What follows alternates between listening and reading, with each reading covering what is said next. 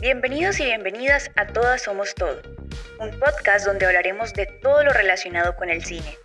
El cine desde su sentir, el cine desde lo femenino, lo cotidiano, lo extraordinario, lo convencional, lo no tan convencional y mucho más. Aquí reflexionaremos y nos haremos preguntas sobre el cine y lo que hay detrás de él. Pero lo más importante de todo es, lo haremos sin tantas complicaciones. Porque somos conscientes de que el cine no son solamente tecnicismos, sino que es algo cercano a las personas. Hola, hola, bienvenidos a un nuevo episodio de Todos Somos Todo. Para este episodio queríamos aprovechar que pues en marzo es el mes en que se celebran los Oscars y que se le da final un poco a esta temporada de premios. Bueno, como a la temporada de premios más mainstream, por así decirlo, pues porque sabemos que hay festivales y premiaciones a lo largo del año. Por ejemplo, Cannes, por ejemplo, Venecia, donde también pues hay premiaciones a películas. Pero bueno, esta es como que la fin a la temporada de premios de películas del 2022 o del año pasado. Entonces queríamos aprovechar para hablar un poco sobre qué pensamos de los premios, específicamente sobre los Oscars, si los vemos, si no los vemos, si consideramos que son relevantes. Así que para ello quería empezar preguntándoles primero si ustedes suelen ver los Oscars eh, y o si por ejemplo a la hora de ver una película eh, seguir un actor, una actriz o cierto director o directora, eh, tienen en cuenta cosas que han dicho los Oscars o como que creen que esto representa algo de peso para ustedes a la hora de decidir qué ver o si es importante o no? Bueno, yo creo que ahí voy a meter la cucharada ya que empezaste con una pregunta que en principio me genera bastante conflicto porque pues como estudiante de cine en su momento yo sí estaba como al tanto de todas las obras, todas las películas, procuraba ver la ceremonia, para mí era como algo sagrado y de repente este año ni siquiera sé cuáles son los nominados. Esto ha sido como un conflicto eh, que ha surgido en mí porque cada año y no solo como con este evento, con estos premios en particular, sino como con todo lo que respecta a escoger a un ganador o a un favorito o dar como ciertas categorías de jerarquización que determinan que algo es mejor que otra cosa, me veo más, eh, ¿cómo se diría? Más neutral al respecto. Es decir, no siento como que esto sea determinante, como que digamos que marque la pauta para definir qué es lo bueno, qué es lo bonito, qué es lo mejor, eh, lo más estéticamente aceptable en el cine. Y en últimas, como que los criterios con los que se evalúa nunca se conocen verdaderamente, o por lo menos siempre están en un segundo nivel o sujetos a la subjetividad de un grupo de personas que pertenecen a la academia. Entonces, eso influyó bastante en cómo miraba los Oscars y digamos que en cierto sentido los bajó del pedestal en donde estaban. Entonces, pues eso me lleva a mí como a preguntarme cuál es la relevancia real de estos premios, más allá de definir o categorizar mediante subjetividades de un grupo de, pues, podemos poner entre comillas expertos, porque en últimas no sabemos con los criterios o con los niveles con los cuales están evaluando estas obras eh, para escoger un favorito. Y pues esto es algo como que me genera dudas, como cuál es la relevancia real es decir, qué tan válida es una película o qué tan valiosa es para el panorama cinematográfico una vez ha estado nominada o ha ganado un premio. ¿Qué opinan ustedes eh, frente a esta pregunta? Bueno, yo creo que esto es algo como tan, como lo veníamos hablando antes de empezar el episodio. Es un poquito subjetivo porque en parte creo también que si entramos a opinar, podríamos llegar a, a juzgar, empezar, o sea, como la política y la religión creo que es un tema como un poquito difícil de tratar porque todo el mundo tiene como su opinión y criterio frente a las películas, ¿no? En gustos, en intereses, todo. Entonces, yo sí los he visto, los he visto desde pequeña. O sea, es como un momento y un show que los grandes actores como que ya saben lo que va a pasar, ¿saben? Y como que desde incluso antes de grabar esa, la película o antes de meterse en proyectos, ellos yo creo que hasta se, se preguntan como, ay, con esto voy a ganar como un Oscar, o esta película, este proyecto es, me va, me va a dar como ese salto a ganarme un premio, porque el Oscar, creo yo, no sé, otra pregunta ignorante, mis amigas me pueden corroborar, que es como de los premios más top. O sea, si no es con un Oscar, como que siento yo que en la industria, mmm, no sé si el trabajo queda mejor, se valoriza, bueno, no sé, la persona queda de una manera como Dios, más o menos. O, esa persona ha ganado, yo no sé cuántos, yo no sé qué, cuántos Oscars. Y es como, no, pues, como que les da como un criterio de cómo ha, esta persona ha cumplido tal y tal y tal cosa porque ha hecho tales y tales papeles. No sé, o sea, yo siento que es como... Pues digamos que en el del cine actual y desde hace un tiempo los Oscars se han consolidado como uno de los premios más relevantes porque se centran en la mirada de Hollywood y Hollywood es lo que como que prima en esta cultura occidental. Pero si nosotros nos vamos a otros contextos o a otros panoramas, pues lógicamente hay otros festivales cinematográficos muy importantes que definen como... Eh, eh, pues digamos, la pauta en otros contextos que no necesariamente corresponden al occidental. Pero sí podríamos verlo desde esta mirada, como que en lo que respecta a los actores que hacen parte de Hollywood o que aspiran, eh, no lo definamos o limitemos a los actores, sino a todos los artistas y personal en el mundo del cine que aspira como a ser parte consolidada de la industria, aspira a llegar a los Oscars. Entonces, en eso estás en lo cierto, Caro. Sí, yo sí, que... Ay, perdón, no, dale, sigue. No, no, no, o sea, quiero, quiero escuchar qué, qué piensan. Ok, que yo sí creo que siguen teniendo cierta relevancia. No sé si esa relevancia es más como dentro de la misma industria o sigue teniendo la misma relevancia dentro del público. Eh, porque sí que... Mm, o sea, sí que a veces para promocionar una película se dice, ah, sí, la ganadora de los ta, ta, ta. O, digamos, pongo el ejemplo de Parasite, eh, cuando ganó Parasite, pues sí sé que eso como que hizo que mucha más gente quisiera ver la película, así que sí creo que en el público tiene cierta influencia que tenga una película o, un intérprete o un artista como esta esta marca de ganador, ganadora del Oscar, eh, pero no sé sigue siendo la misma el mismo poder que tenía antes.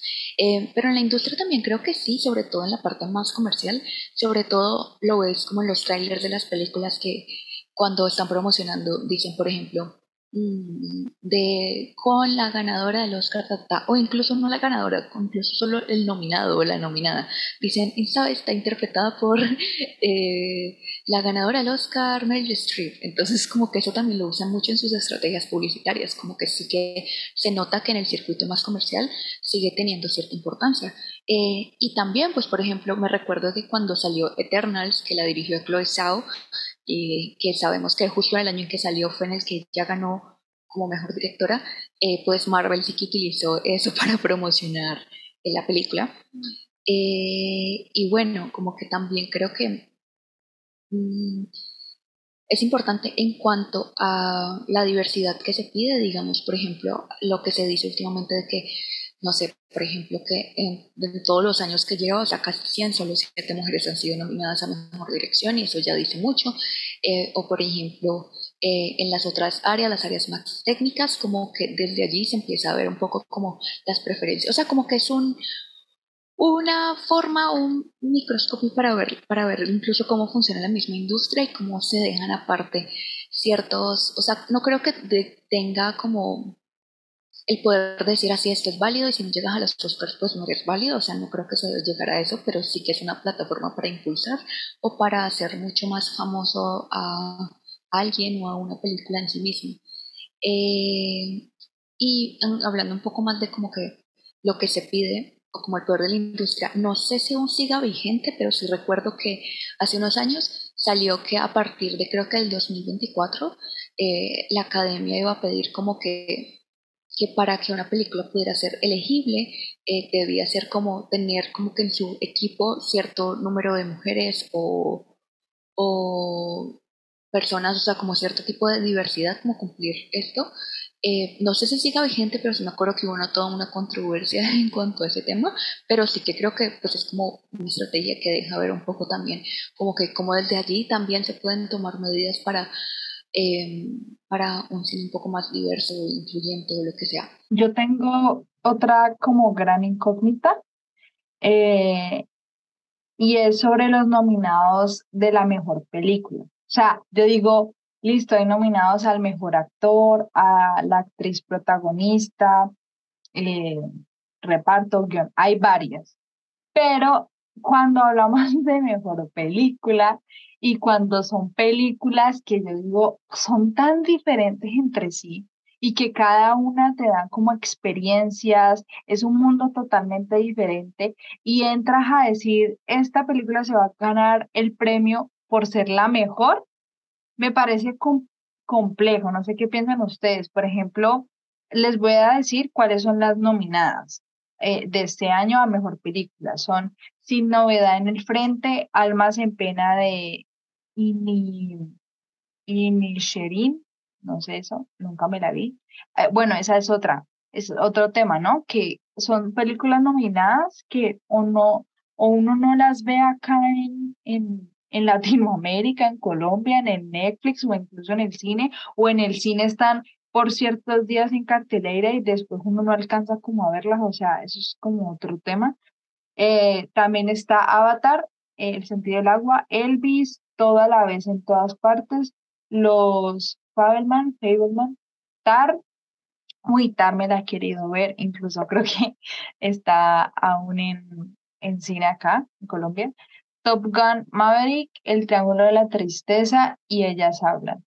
Entonces, o sea, por ejemplo, Top Gun y Elvis y Tar, o sea, son entre sí géneros tan distintos y, y con historias y propósitos tan diferentes. O sea, Elvis, nomás es como la de Blondie. O sea, son películas que tienen propósitos diferentes, la dirección, todo. Entonces, ¿Ustedes qué piensan de eso? Es decir, esta es la mejor película y uno dice, pero es que el objetivo de Elvis era muy diferente al de Tar.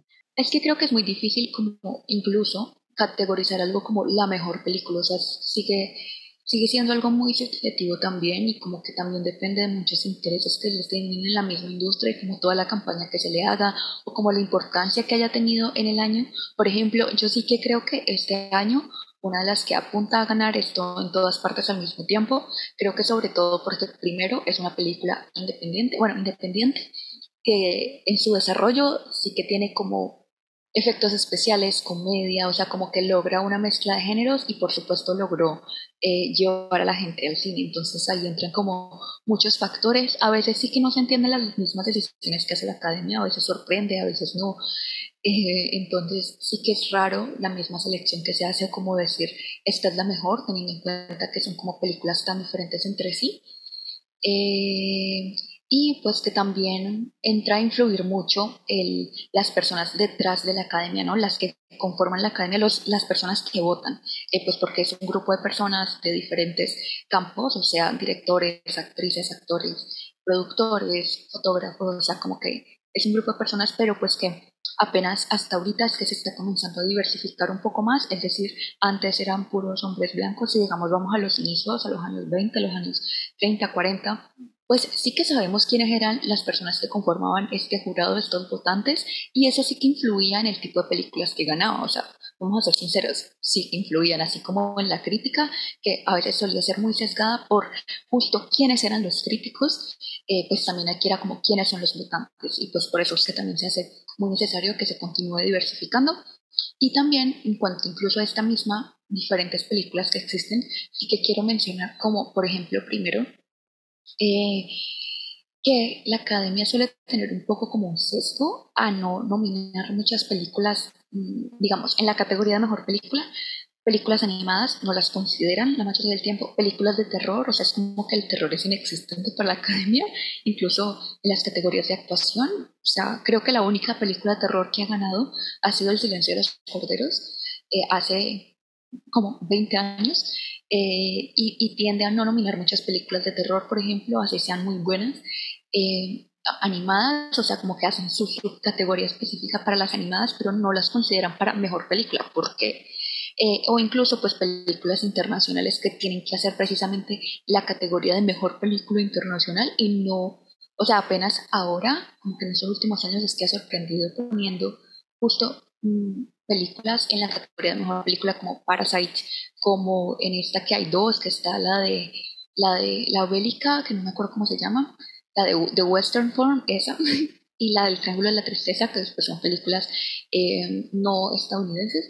Entonces es como que también ha existido como esto, ¿no? De, ah, sí, la mejor película, pero mejor película solo ponemos eh, películas estadounidenses. Entonces eh, es extraño también como que desde ahí también preguntarnos. Creo que no tenemos como una respuesta específica al tema de si son relevantes o no son relevantes, pero sí que muchas preguntas que nos pueden llevar a, a cuestionarnos y analizar y ver los premios de otra manera.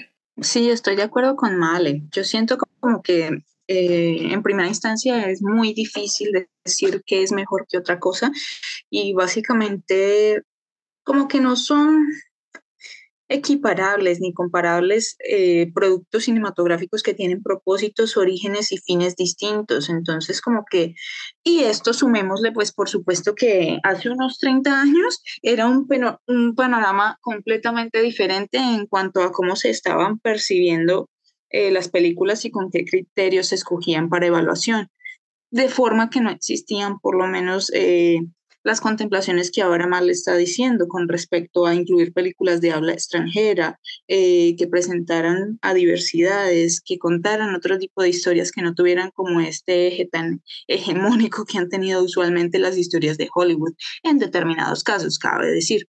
Entonces, pues esto me pareció bastante particular porque siempre ha existido como esta, esta necesidad del ser humano por considerar algo mejor que otra cosa, por ponerle calificativos, por categorizarlo.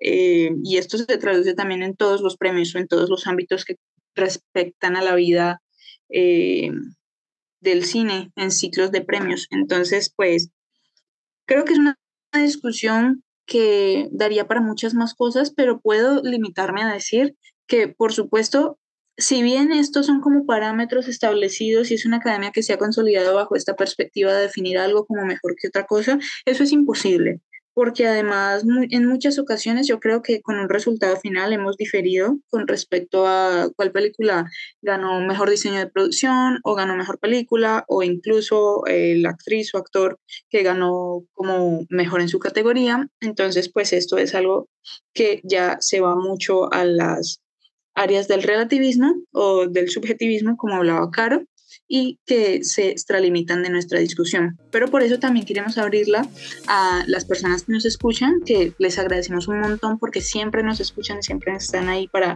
sugerirnos nuevos temas y también para abrir debate. Y eso es lo que en últimas nos interesa. Nos veremos, o mejor dicho, nos escucharemos en un próximo episodio. Adiós. Chao. Bye.